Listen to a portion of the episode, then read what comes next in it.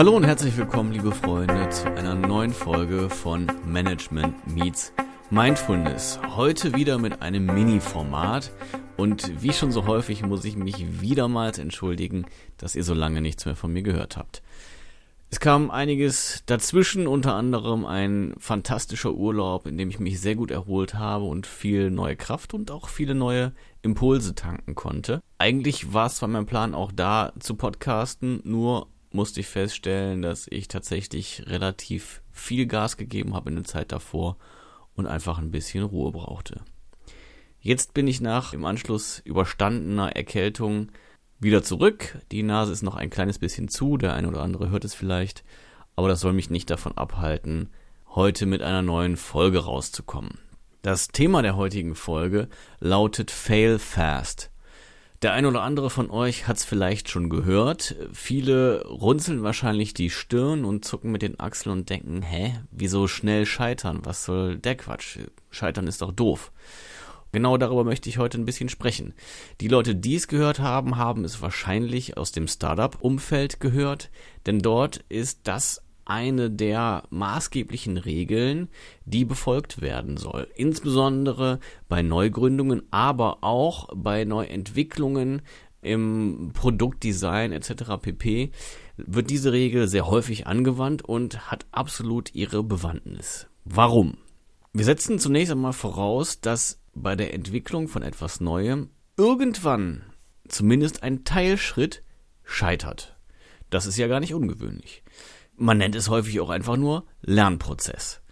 Häufig wird das Beispiel von Thomas Edison angeführt. Ich weiß jetzt leider gerade die Zahl aus dem Kopf nicht mehr ganz genau, aber er hat gesagt, er kenne 1100 und 1600 und, also eine enorm große Zahl an Wegen, wie man keine Glühbirne baut die Möglichkeit besteht immer, dass etwas nicht funktioniert oder auch, dass etwas funktioniert, aber vom Markt nicht angenommen wird. Und es ist extrem ärgerlich, wenn man es vorher zur Perfektion entwickelt hat, um am Ende des Tages festzustellen, hm, den Markt gibt es aber gar nicht.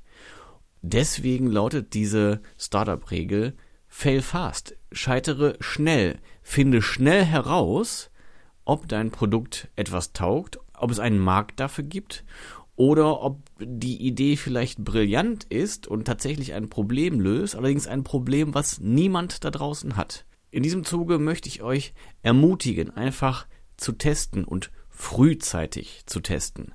Das bedeutet, erstellt einen Prototyp oder geht mit eurer Idee überhaupt zu jemandem aus der Zielgruppe, nicht irgendwer, der sich damit nicht auskennt, sondern jemandem in der Zielgruppe, jemand, der am Ende die Entscheidung trifft sei das im Unternehmen eben die Geschäftsleitung, sei es aber jemand in der Zielgruppe, der die Kaufentscheidung trifft und findet heraus, ob eure Idee tatsächlich so gut ist, wie ihr sie findet. Ansonsten investiert ihr unendlich viel Zeit, macht noch eine Korrekturschleife, macht es noch besser, macht es noch ein bisschen schöner, steckt noch mehr Herzblut rein, habt am Ende der Entwicklungszeit zwei Jahre investiert, um dann festzustellen, dass das, was ihr entwickelt habt, wirklich von niemandem gebraucht wird.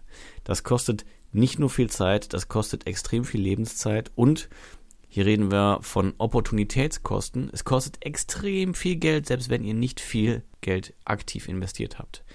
Opportunitätskosten an der Stelle sind virtuelle Kosten, die man quasi zugrunde legt in der Annahme, mit der Zeit hättet ihr anderes verdienen und erreichen können. Das heißt, ihr könntet in vergleichbarer Zeit ein völlig anderes Produkt, was viel näher am Kunden ist, was aus einer Kundenzentrierung heraus entwickelt wurde, viel, viel mehr umsetzen.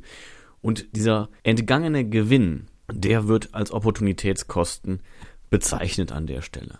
Das Thema Failfast ist eine Sache, die jetzt nicht nur in der Produktentwicklung oder im Startup-Dasein seine Relevanz hat oder seine Berechtigung hat, sondern das gilt in, in ganz, ganz vielen Teilen des persönlichen Lebens, wo man sagen muss, häufig denkt man lange über Themen nach und versucht, den Gedanken zu Ende zu formulieren, ein Problem zu Ende zu beschreiben und eine Lösung zu finden, wo manchmal ein einfaches Gespräch mit der Person, um die es eigentlich geht, für Klarheit gesorgt hätte und den Fokus total verschiebt und dann lässt sich vielleicht auch ganz einfach eine Lösung dafür finden. Oder wenn ihr euch nicht sicher seid, ob ihr die perfekten Musiker seid, und immer übt und übt und übt und an eurem selbstgeschriebenen Lied immer weiter tüftelt und weiter arbeitet, aber niemals jemanden fragt, ob es ihm auch gefällt, ob er oder sie Interesse daran hat, mehr von euch zu hören, euch auf die Straße zu stellen und das Liedchen zu trällern und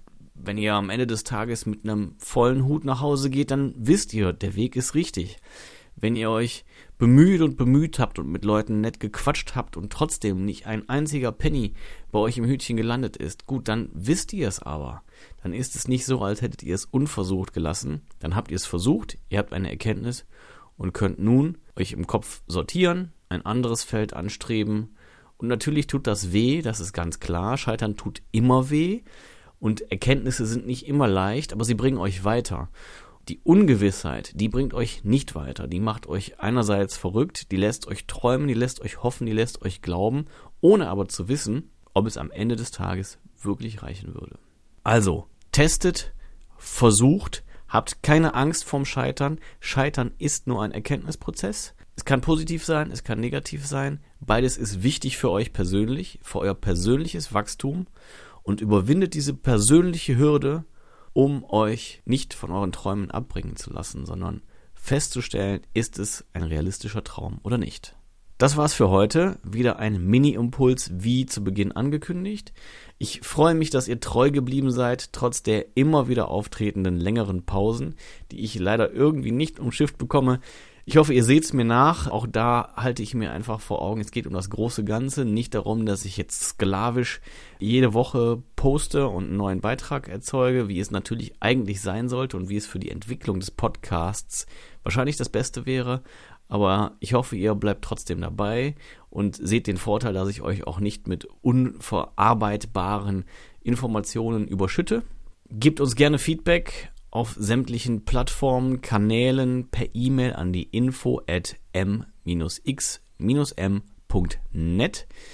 Schaut gerne auch mal bei Instagram und bei Facebook rein. Vielleicht kriegen wir es auch da wieder hin, den einen oder anderen Beitrag zu veröffentlichen.